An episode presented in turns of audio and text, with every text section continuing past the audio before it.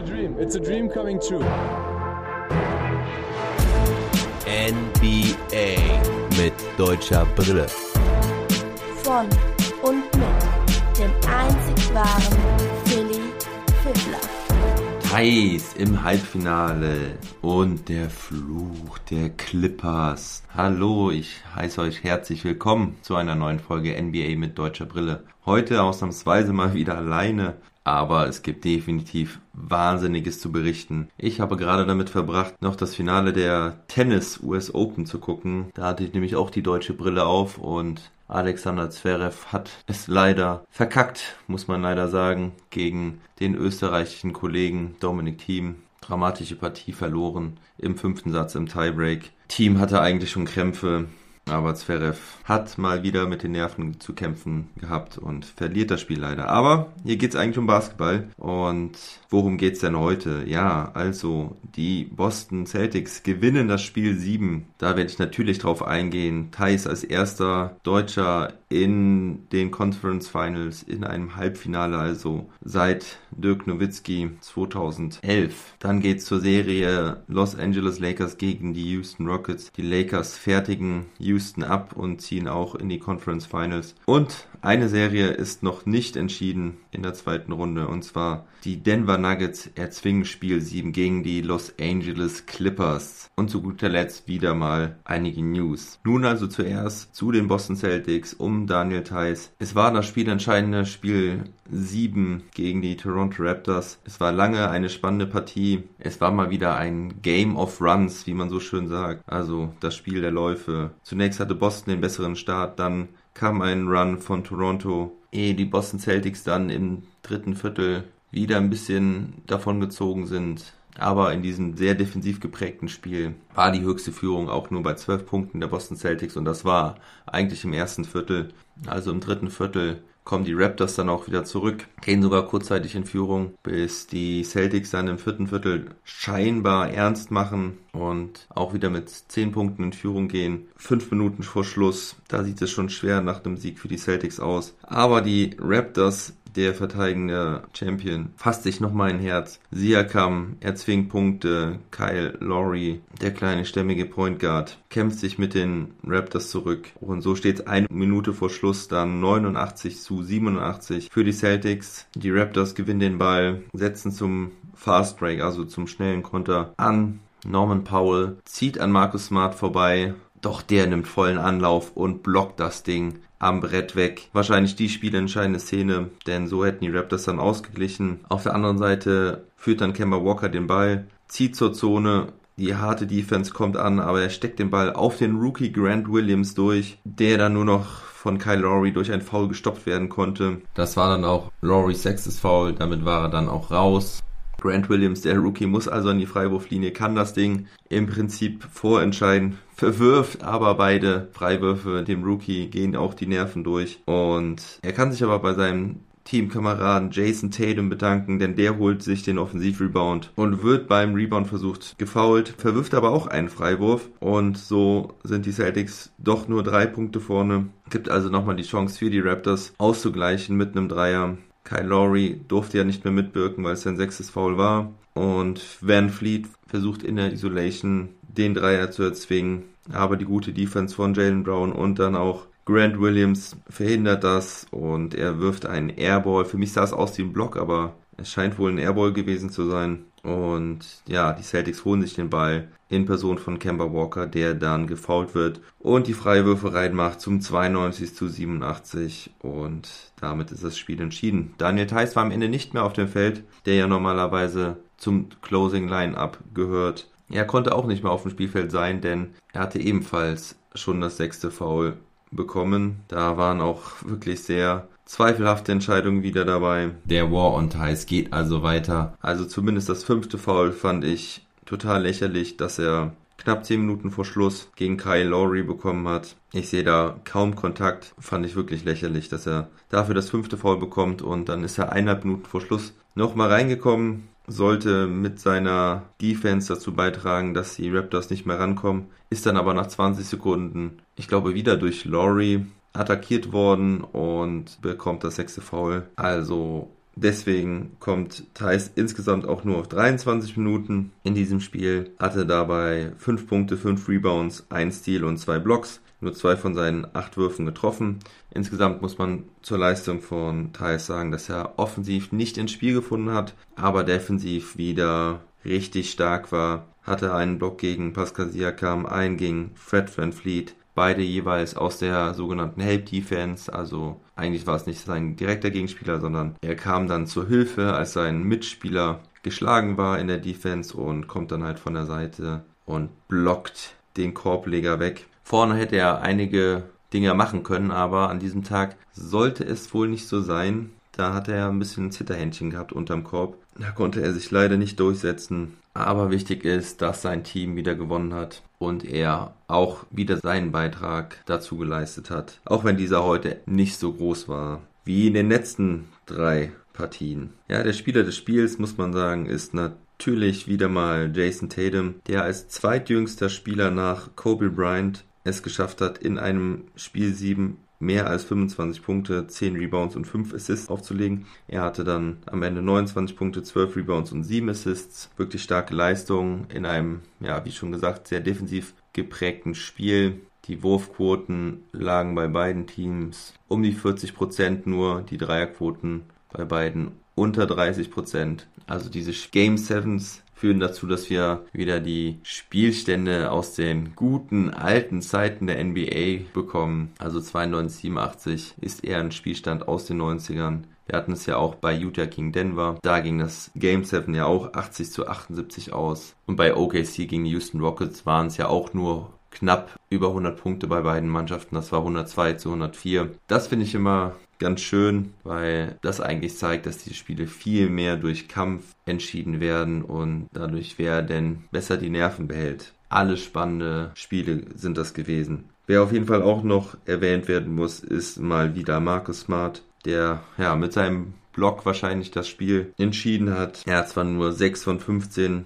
seiner Würfe getroffen, aber da waren wieder mal ganz wichtige Dinge dabei und hat vor allen Dingen in der Defense drei Steals und einen Block beigetragen und hatte auch sechs Assists. Aber er macht wirklich einfach mal wieder die vielen kleinen Dinge, die seinem Team helfen, zu gewinnen. Die Raptors scheiden mit sehr, sehr viel Herz aus. Das Interview anschließend von Kyle Lowry war für mich zumindest ziemlich berührend. Er hat von der ganzen Saison gesprochen, von der Bubble, von der ganzen Situation und war da auch den Tränen nah. Er freut sich auch, seine Kinder wiederzusehen. Und von diesem Raptors-Team hätte Anfang der Saison keiner so eine starke Leistung gesehen. Also er war sehr stolz auf seine Teamkameraden, haben den Celtics alles abverlangt und wirklich bis zur letzten Sekunde gekämpft. Man bedenke nochmal, dass sie schon 2-0 zurücklagen und mit 0,7 Sekunden auf der Uhr auch das dritte Spiel schon fast verloren hatten, aber dann nochmal so zurückgekommen sind. Also Hut ab für die Raptors und für die Boston Celtics und Daniel Theiss.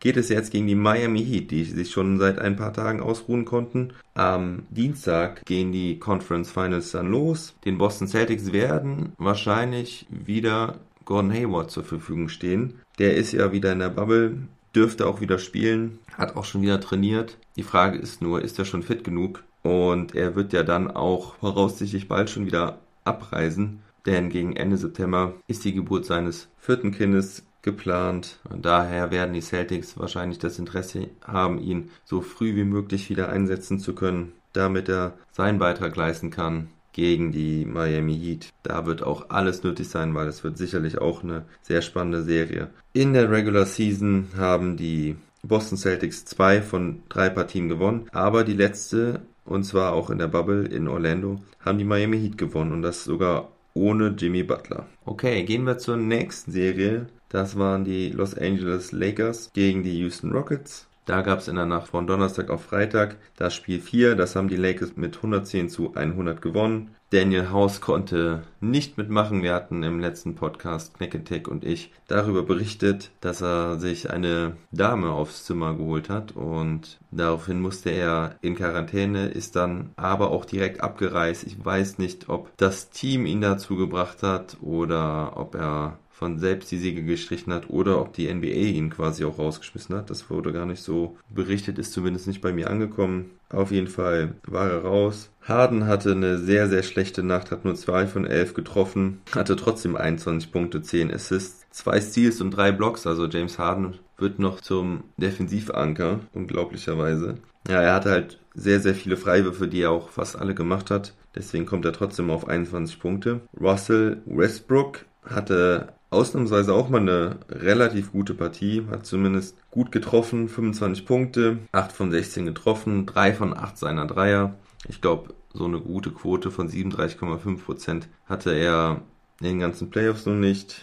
Doch, er hatte, glaube ich, irgendwann mal einen von zwei getroffen. Aber dass er überhaupt mal mehr als ein oder zwei trifft, gab es, glaube ich, nicht. Die LA Lakers haben natürlich mal wieder durch ihre Starspieler gepunktet.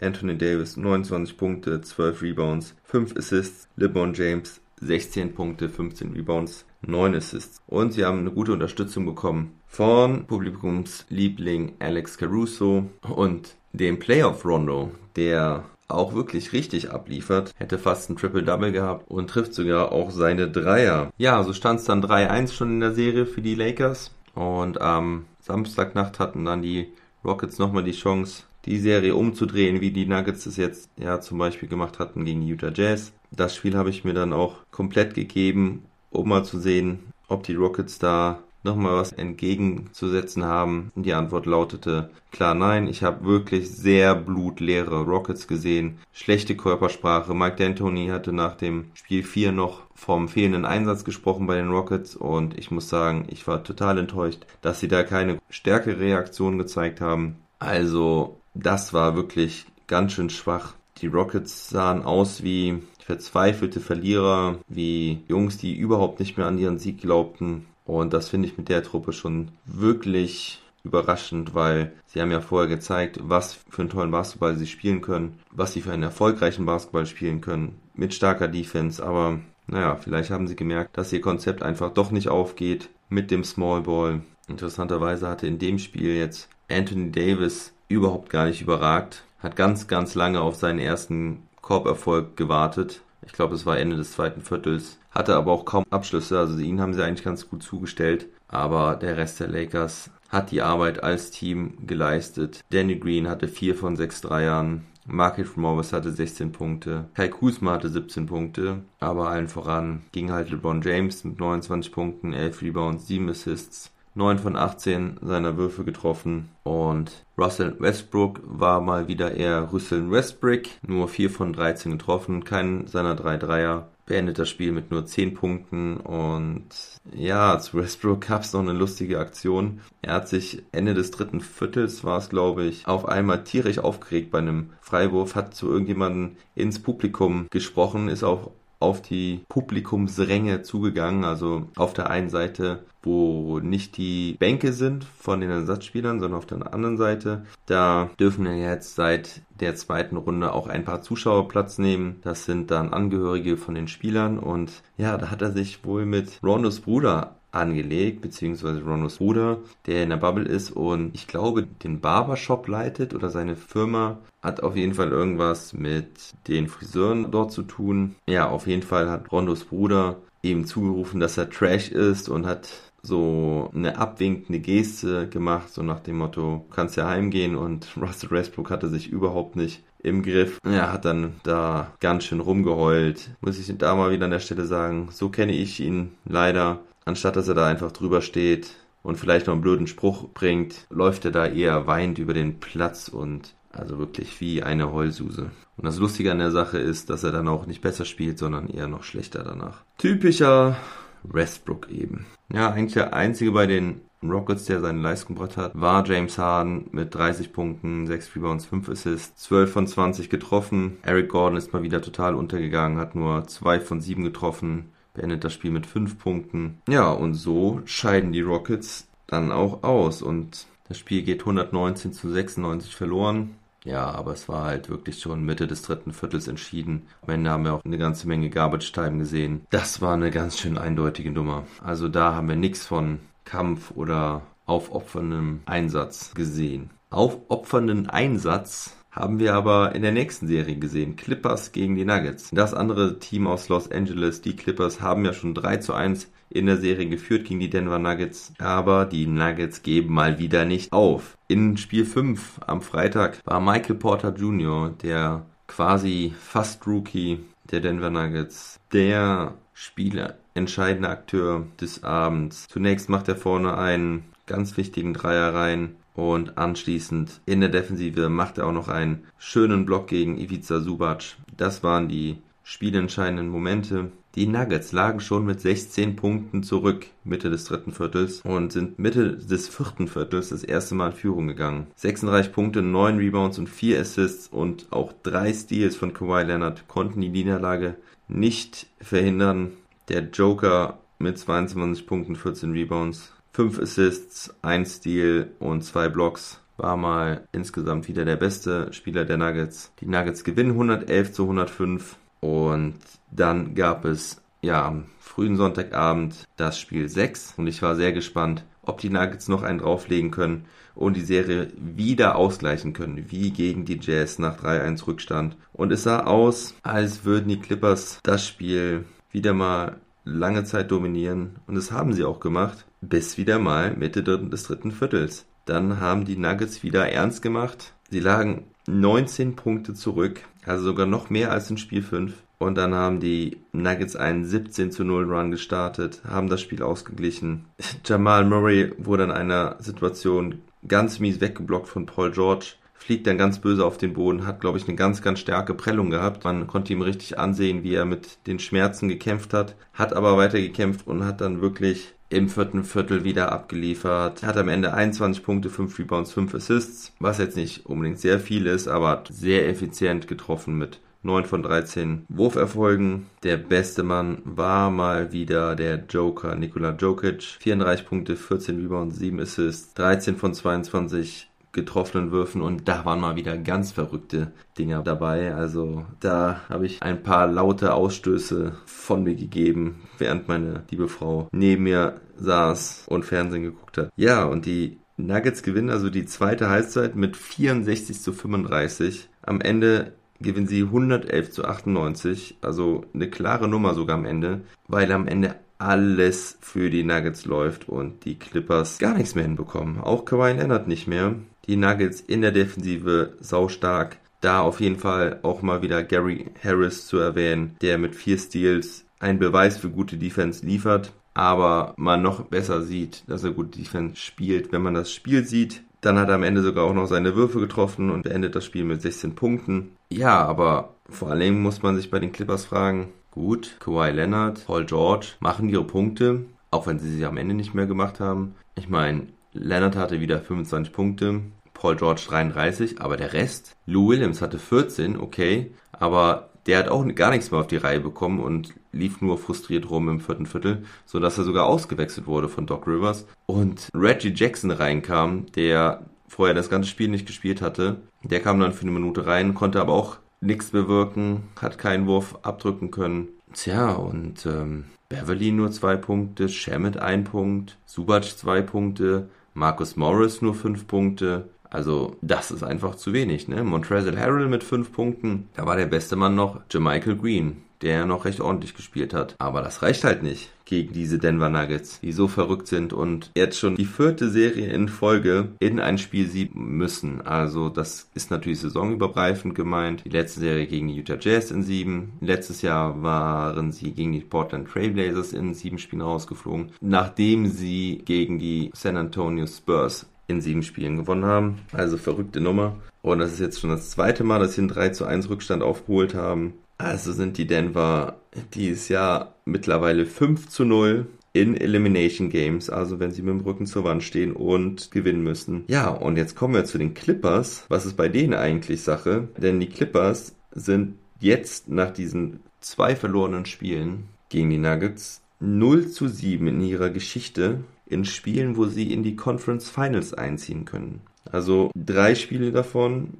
waren auch gegen die Houston Rockets 2015, wo sie auch schon 3 zu 1 geführt haben. Auch das erste Mal in die Conference Finals hätten einziehen können, aber versagt haben. Und das muss man sich mal vorstellen. Sie haben eine 16-Punkte-Führung verspielt, eine 19-Punkte-Führung in Spiel 6. Übrigens genau so wie gegen die Houston Rockets 2015. Da haben sie in Game 6 auch mit 19 Punkten geführt. Und das alles erinnert doch mal wieder sehr, sehr stark an den Fluch der Buffalo Braves, von dem ich euch kurz erzählen möchte. Denn die Clippers gelten als verflucht und man liest es und hört es auch immer wieder. Aber ich glaube, viele wissen gar nicht, was das eigentlich bedeutet. Denn die Los Angeles Clippers hießen früher mal San Diego Clippers, als sie noch in San Diego gespielt haben. Aber ursprünglich kamen sie aus Buffalo und hießen da noch Braves. Braves war angelehnt an die Ureinwohner aus Buffalo, also an die Indianer. Und dazu gab es auch ein Logo, was die Indianer repräsentieren sollte. Aber nach einem Jahr, glaube ich schon, wurde dieser ganze Gedanke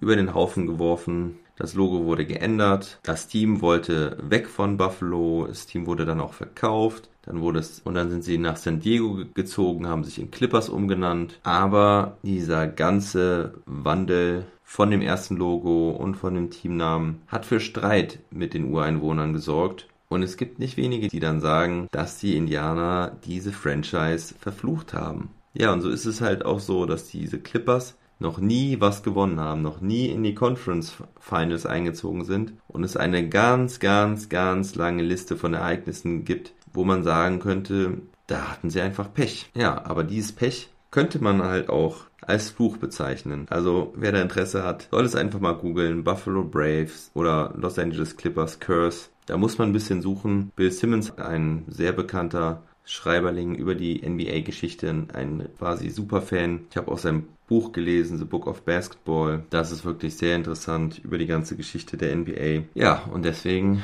werden die Clippers halt immer wieder belächelt, weil sie noch nichts gewonnen haben. Und wenn sie es jetzt auch mit diesem Team und Kawhi Leonard nicht schaffen, ei, ei, ei, dann muss doch da was dran sein, liebe Leute. Ich bin absolut gespannt, wie dieses Spiel 7 nun ausgehen wird. Wir werden auch am Dienstag spielen. Nun gut, kommen wir zu den News. Da gibt es eigentlich nur zwei Sachen, die ich euch mitteilen will. Und zwar hat Mike D'Antoni, der Trainer der Houston Rockets, mitgeteilt, dass er seinen Vertrag nicht bei den Rockets verlängern wird. Er möchte ein neues Kapitel aufschlagen, eine neue Herausforderung suchen. Das macht natürlich die Frage nochmal deutlich spannender, in welche Richtung die Houston Rockets jetzt gehen wollen. Und ich bin sehr, sehr gespannt, wo Mike D'Antoni hingehen möchte. Denn es gibt ja einige Optionen im Moment in der Liga. Es gibt einige vakante Positionen. New Orleans, Philadelphia, Chicago. Ich glaube, New York hat auch noch keinen Trainer, wenn ich mich richtig erinnere. Da könnte er vielleicht auch noch zurückgehen. Also da gibt es auf jeden Fall einige Möglichkeiten.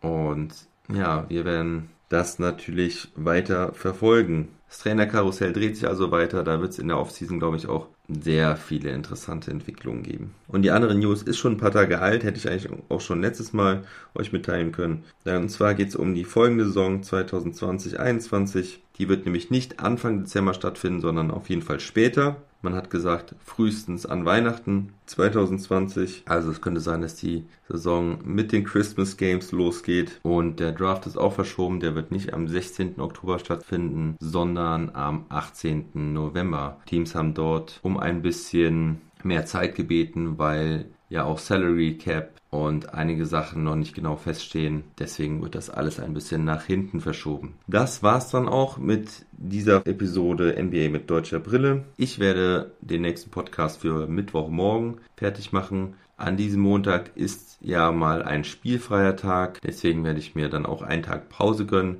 bevor es dann in die Conference Finals geht für die Boston Celtics. Da werde ich dann auch weil es mir die Zeit ja jetzt auch erlaubt, nach jedem Spiel der Boston Celtics einen Podcast aufnehmen, damit ihr wirklich am nächsten Tag direkt Bescheid wisst, was um Daniel Theiss herum passiert ist und ob er dem Titel einen Schritt näher gekommen ist. Also, liebe Leute, dann wünsche ich euch bis dahin erstmal einen guten Wochenstart und denkt immer daran, never stop ballin'.